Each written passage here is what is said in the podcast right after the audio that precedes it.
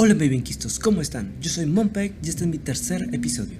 Bueno, para los que no me conozcan, me presento rápido. Yo soy Monpeg, como les he dicho, y básicamente mi labor aquí es llevar a cabo noticias para todo el público en general que hablen básicamente de mi ciudad, de mi estado, de mi país, México, o del mundo en general, siempre y cuando sean noticias relevantes. Eh, bueno, el día de hoy vamos a hablar de dos temas que la verdad yo en la persona considero de gran importancia aquí en México y estos dos temas van a ser van a estar interconectados, pero van a tener su propio tópico, por así decirlo. En este caso estamos hablando del Ejército Nacional. Una parte enfocada a la Guardia Nacional y la otra a la Secretaría de Defensa Nacional de México. Ok, la primera vamos a hablar de la destrucción de armas, ¿ok? Eh, no sé si ustedes estén enterados, pero a diferencia de lo que muchos mexicanos piensan, en México portar armas no es 100% ilegal. Es decir, sí, hay, eh, sí se puede comprar un arma en México, pero obviamente se tienen que hacer muchísimos trámites y antecedentes de, digo, documentos de antecedentes no penales, ese tipo de cosas. Y hasta donde tengo entendido, solo hay una tienda de armas en todo México que obviamente está muy vigilada y detrás de grandes muros de concreto y muchísimas cosas. Y en esa tienda de armas la gente que pueda comprar un arma pues se la compra siempre y cuando, obviamente, como les acabo de decir, te va a quedar muchísimos trámites. Mm, pero en sí, muchísimas personas en todo el país, yo digo miles de personas en todo el país, actualmente portan armas, ya sea para cacería o, eh, sin contar obviamente policías y militares, eh, también portan armas, digamos, en sus casas como protección. Y si es, toda la mayoría de las personas los ha tenido legalmente ahí pero obviamente en muchísimos casos donde sabemos que las personas tienen armas ilegales. El 90% de los casos viene de los Estados Unidos estas armas. Entonces, em, como les digo, es legal portar un arma. Incluso de hecho he visto eh, en documentos recientes que también la Sedena está autorizando que también se pueda eh, adquirir otro tipo de armamentos militares legalmente, obviamente por medio de muchísimos trámites y muchísimos costos. Por ejemplo, mm, en el documento he visto que se avala eh, los permisos a los ciudadanos de comprar, por ejemplo, casas, casas de Estados Unidos, pero obviamente con condiciones. Por ejemplo, que el casa no pueda volar, que el casa no tenga ningún tipo de armamento, o sea, nada de misiles, nada de balas, nada, nada, nada y necesitará permisos muy estrictos de sus respectivos municipios o estados para ser, digamos, para ser llevada por las calles, o sea, que pueda andar por las calles de la ciudad así como si nada, lo cual es muy complicado lograr. También se pueden obtener tanques siempre y cuando los cañones sean tapados y también tengan permisos para andar por la ciudad. Y creo que también eh, vi algo acerca de submarinos y que hay muchas personas en México que están interesadas en comprar esos submarinos. Eh, entonces, ese tipo de cosas se pueden comprar. La verdad, muchos dirían, ¿para qué quiero comprar eso si no lo voy a poder usar? O sea, ¿cuál es el chiste de comprar armamento eh, militar que no voy a poder utilizar? Bueno, yo les digo, cabrón, espérate, mínimo presúmelo o cobra a la gente porque suba ahí o no sé, o sea, imagínate que estás en las calles con tu tanque aplastando un auto, luego que las personas te vean y flipen, o sea, piensa, ten visión, no sé, si tú tienes, si tienes la oportunidad de comprar un tanque o una un casa y tienes los trámites necesarios y el dinero necesario, hazlo, ¿por qué no? Pero bueno, es un consejo, ¿eh? tampoco es de que le digo que lo haga. Pero volviendo al tema, ¿por qué les digo acerca de esto? Bueno, porque eh, en cuanto al tema de la destrucción de armas, el gobierno inició el año pasado una campaña para eh, destruir armas en México, tanto armas decomisadas como armas cedidas voluntariamente por la población mexicana en general. ¿A qué me refiero? Bueno, eh, el año pasado se llevó a cabo esta noticia, yo en lo personal estuve muy equivocado, yo la verdad no pensé que tuviera éxito, no pensé que los mexicanos fueran a dar un arma por, por ejemplo, un vale de despensa, la verdad no, no me cabía la cabeza como para pensar que alguien cediera un arma por eso, pero al final sí tuvo éxito esa campaña. Entonces, em, si nos ponemos ya de que poner en números, eh, este año, bueno, de hecho el día de hoy se publicó eh, una nueva nota de la Sedana donde avalaba que fueron destruidas actualmente 19.317 armas en todo México. Entonces, obviamente las decomisadas y de las eh, dadas voluntariamente. En esta campaña participaron 26 estados, ¿ok? Y de los cuales, en cuanto si hablamos en armas decomisadas, el primer estado donde más se destruyeron armas decomisadas fue el Estado de México con 3.705 armas, seguida de Tamaulipas con 1.619 armas destruidas. ¿Ok? Mm, pero donde tengo entendido estas 19.000 armas en todo el país van a ser destruidas apenas en esta semana. Entonces, sí se ha llevado a cabo más destrucción de armas, pero realmente no tengo el dato total. Entonces, conforme ahorita por las 19.317 armas. Y, eh, por ejemplo, en el caso de Nuevo León, Nuevo León fue el estado donde más se destruyeron armas, pero dadas voluntariamente por sus ciudadanos. En este caso, eh, se destruyeron 1.765 armas de fuego en este año, de las cuales, por ejemplo, eh, en marzo fueron destruidos, si no me equivoco, 730 armas aproximadamente. Y ya en este, en este mes, bueno, en esta semana fueron destruidos 506 eh, armas cortas, 529 armas largas, eh, se, se, inhabilitaron 123.439 cartuchos de diferentes calibres y obviamente también se destruyeron los 3.425 cargadores de cada arma. Eh, y de hecho se espera que eh, todavía haya 1980 armas más que sean destruidas aquí en Nuevo León, pero obviamente eh, faltan unos, cuantos trámites para lograr eso. Entonces, yo anduve pensando, entonces, de las, de las dadas aquí en Nuevo León y de las, eh, de las que fueron, digamos, con, confiscadas a los delincuentes, ¿cuántas armas de que podemos, podríamos tener los ciudadanos aquí en este estado? Es sorprendente, la verdad, el número. Eh, en este caso la estrategia de Nuevo León fue principalmente los vales de despensa. O sea, eh, yo canjeo mi arma por un vale de despensa y pues así. Entonces yo por eso lo pensé, yo no va a funcionar de plano lo que, lo que están de que lo que está haciendo Sedena, pero pues al final de cuentas me equivoqué. Ahora, eh, otra cosa que tenemos que mencionar es que uno de los, digamos, mmm, dirigentes principales de la Sedena, eh, estuvo, digamos, aplaudiendo a Nuevo León en ese aspecto y a todo México, de hecho, diciendo que lo que no quería es que no hubiera más armas, pero que si hubiera más estudio, más trabajo, más salud, pero no, entre, no enfrentamientos entre los mismos, sino que todos éramos mexicanos y todos debíamos de cuidar de nuestra tierra y obviamente de nuestros paisanos. Eh, según él, presumía que también las armas fueron retiradas de las calles gracias al excelente trabajo de coordinación y cooperación interinstitucional entre el Estado, los municipios, eh, la federación en sí, eh, la Sedena y otras eh, instituciones que intervinieron en el proceso también. y la verdad, sí es de sorprenderse muchísimo ese tipo de cosas porque es como son esfuerzos que un, que un país hace para que su población, digamos, viva en paz o se sienta más seguro. Y la verdad es un poquito extraño si ustedes lo piensan porque realmente es una estrategia completamente diferente a la de los Estados Unidos, por poner un ejemplo. Aquí en México, para hacer sentir a la población más segura y más en paz, el gobierno eh, está pues destruyendo las armas, al menos las armas de los ciudadanos.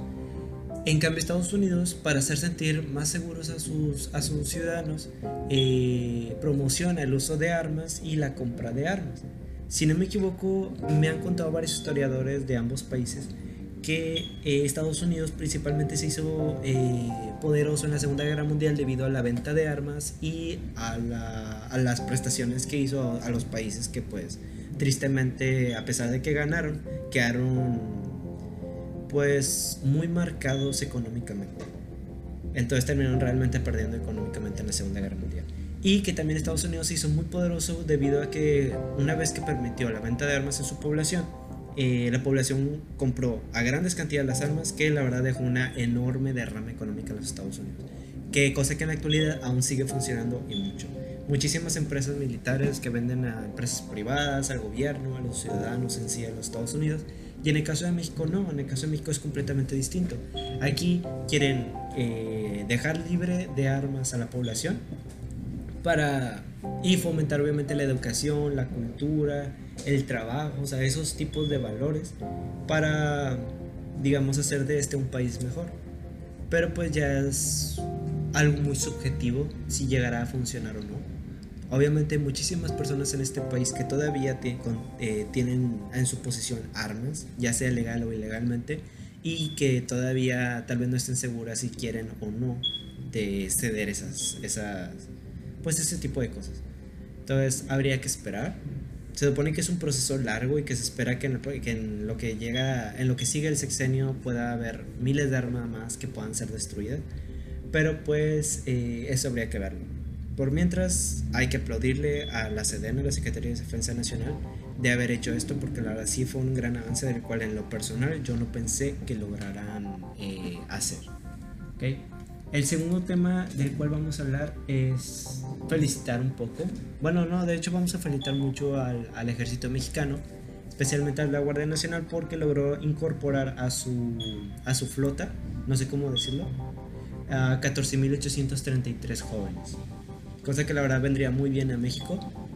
Pero aunque ustedes digan lo contrario, sí, ya sé, hay 183 mil, más de casi 184 mil soldados activos, más los decenas de miles de, soldados de reserva, más todos los millones de mexicanos que actualmente o no tienen la cartera militar o se ofrecieron como voluntarios en caso de que México entre en la guerra. Pero bueno, estos casi 15 mil jóvenes eh, fueron incorporados principalmente a la Guardia Nacional, cosa que obviamente está, no sé si llamarle secretaría, Obviamente sé que ha tenido muchísimos conflictos con todo México y ha, sido muy polémica, principalmente porque fue creada, digamos, entre comillas, por órdenes de los Estados Unidos para eh, disminuir el flujo de migrantes. Cosa que realmente no sé si ha estado funcionando o no. Y obviamente también ha tenido otras labores como rescate o como vigilancia o como apoyo. Pero bueno, el plan que se contempla es que en estos tres años, es decir, hasta 2021, porque este 2019 fue el que contó, eh, sean en total 50 mil eh, nuevos soldados que, se, que sean reclutados a la Guardia Nacional. Si este año fueron 14.833 soldados, se espera que en 2020 sean 14.430 soldados y en 2021 14.400 soldados. Entonces, básicamente, eh, ¿cómo decirlo? Básicamente estos estarán a cargo de los centros regionales de reclutamiento, por así decirlo. Ahora, también lo que tengo entendido, que para ser reclutados tuvieron que poner pruebas muy, pero muy, muy, muy pesadas. Aquí, por ejemplo, en Monterrey, eh, sí he hablado con varios policías, policías que no precisamente puedo llamar amigos, porque si no lo somos, pero sí conocidos, que me han hablado más acerca del proceso para, por ejemplo, ser parte de la Fuerza Civil de Monterrey. Y sí me han contado que las pruebas son muy fuertes, que menos del 60% de los que, de los que, digamos, se inscriben logran ser reclutados por los arduos trabajos que se hacen. Eh, también exámenes eh, psicológicos o psicométricos, si no me equivoco. Eh, exámenes de resistencia, exámenes de de honestidad también, tipo valores, se dan ciertos cursos, se dan clases, se dan muchísimas horas de capacitación. Es algo impresionante. Exámenes, los exámenes psicométricos o los exámenes de conocimiento realmente no estoy seguro que era, y exámenes de leyes, por ejemplo, me contaban que duraban horas y horas y horas y luego daban entrevistas impresionantemente fuertes, era como como juzgarte a niveles impresionantes para ver nuestra, digamos, la resistencia de esos policías y si eran aptos para el puesto. Entonces, después de muchísimo tiempo de reclutamiento, lograron eh, ingresar a la, fuerza, a la Fuerza Civil aquí en Monterrey. Ahora imagínense lo que tiene que, que pasar una persona que sea reclutada para la Guardia Nacional. Solo imagínense, dicen que necesitan tener muchísima resistencia, muchísima digamos, eh, convicción de servir a la patria y comprometerse con el pueblo de México, con los ciudadanos, con los mexicanos en general. Siempre apegados obviamente a la legalidad, a la ética, al pleno respeto de los derechos humanos, porque pues esas cosas sí son súper, súper, súper importantes que, que poner. Obviamente tienen que esforzarse mucho, tienen que tener muchísima, muchísima disciplina y eh, obviamente se les va a enseñar ahí eh, muchísimas tácticas, muchísimas formas de pelea, eh, obviamente o ciertos operativos, a la utilización, la utilización de armas, a cómo conducir ciertos vehículos, helicópteros, entre, entre otras cosas. Entonces, em, la verdad es algo impresionante que, o sea, todo el esfuerzo que se tiene que hacer para lograr entrar en sí a la Guardia Nacional o a cualquier otra Secretaría de México. Y pues, eh, si bien México no es muy poderosamente hablando en todo el mundo, bueno, hablando militarmente no es un país muy poderoso en todo el mundo, creo que ahorita está en el lugar 31 o 32 a nivel mundial y es el cuarto lugar en, en el continente americano después de Estados Unidos, Canadá y Brasil. Eh, aún así es un país que, digamos, que sí ha hecho grandes esfuerzos por eh, actualizar, por modernizar en sí eh, todo su, pues, todas sus secretarías en cuanto al ejército mexicano. La Marina ha tenido grandes avances, por ejemplo, en el aspecto de que toda su flota la ha ido modernizando poco a poco, aunque encuestas recientes, bueno, no encuestas, mejor dicho, estudios recientes de parte de ciertas instituciones han demostrado que la Marina no ha dado información completa entonces, por ejemplo, de cuántas personas están a su servicio o cuántos vehículos tienen o qué tipo de artículos de vehículos tienen para, eh, pues para básicamente todas las labores que ellos hacen. Entonces, si la Marina eh, hace eso, imagínense las demás secretarías que estarán ocultándonos a los mexicanos, ya sea para nuestra protección o para protección en sí de México en caso de entrar a una guerra, que sea como un tipo as bajo la manga. Espero que sean cosas así chingonas, como, como gustaría a los mexicanos tener. La Fuerza Aérea no ha tenido muchos avances. Sabemos que solo tiene, si no me equivoco, 3 o 4 casas F5 que actualmente, a pesar de que son velocidades que superan eh, la velocidad del sonido, eh, las de esos aviones, ya son obsoletos. Y son los únicos aviones de guerra que podríamos considerar efectivos en una pequeña guerra.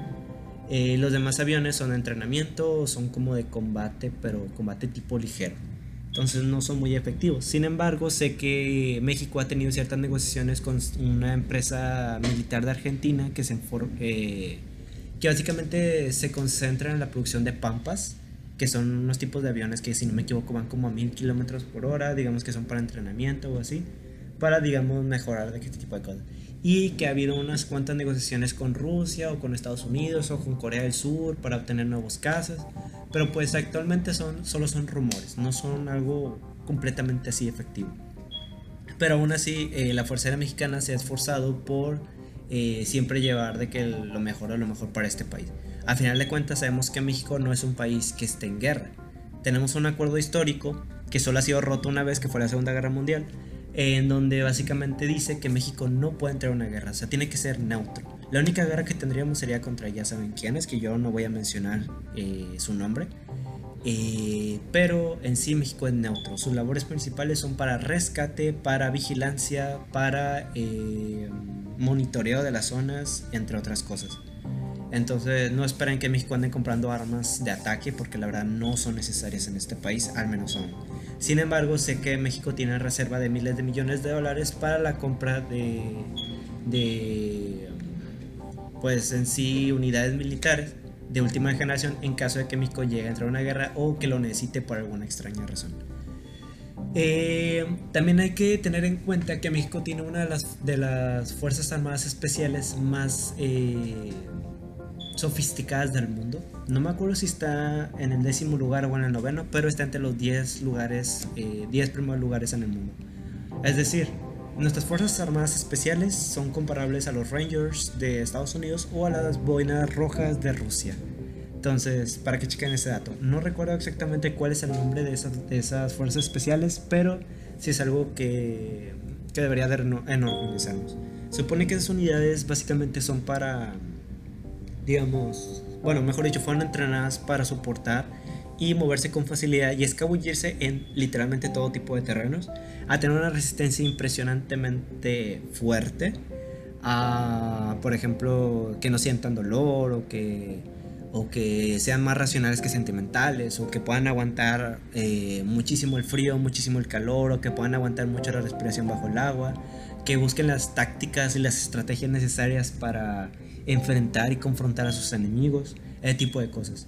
Eh, principalmente esto fue para, para la guerra contra ya saben quiénes, eh, pero obviamente esas fuerzas especiales eh, también las utilizan para en caso de que México entre en un conflicto armado, ya sea con sus propios ciudadanos o con algún otro país vecino. eh, lo cual creeríamos más que podrían ser los Estados Unidos o Guatemala o Belice. Pero bueno, en sí, eh, la verdad, eh, yo les aplaudo a la Secretaría de Defensa Nacional y al ejército, al ejército mexicano en general por los esfuerzos que está haciendo por proteger a la nación. Obviamente lo sé, hay mucha corrupción todavía, hay muchos avances que bueno, realmente no están siendo avances, sino que está decreciendo en otras ramas. pero pues son, son etapas. Y son esfuerzos que no, no solo nosotros podemos, podemos criticar, o sea, nosotros también podemos poner nuestro granito de arena para mejorar.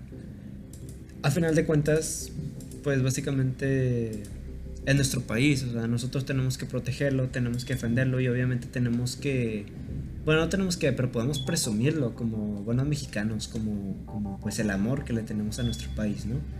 Entonces, eh, espero que esta información les haya sido de utilidad o al menos les haya, pues digamos, abierto un poquito de cultura, que hayan aprendido algo más este, en este día.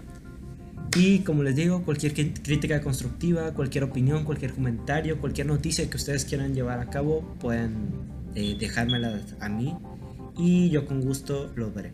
Pueden entrar a mi página de Facebook, Mompec. Eh, también pueden, si no me equivoco, se puede ingresar también como Voluptoria Monterrey, pero no estoy completamente seguro. Y, eh, y espero pues que compartan este audio, digo este audio, este podcast con amigos, compañeros, con conocidos o con desconocidos, nomás llegar a la calle y decirles que ahí tengan mi podcast. No importa, pero nomás para que más personas estén viendo estas noticias. Entonces, la verdad, muchas gracias a todos por su apoyo y hasta la próxima.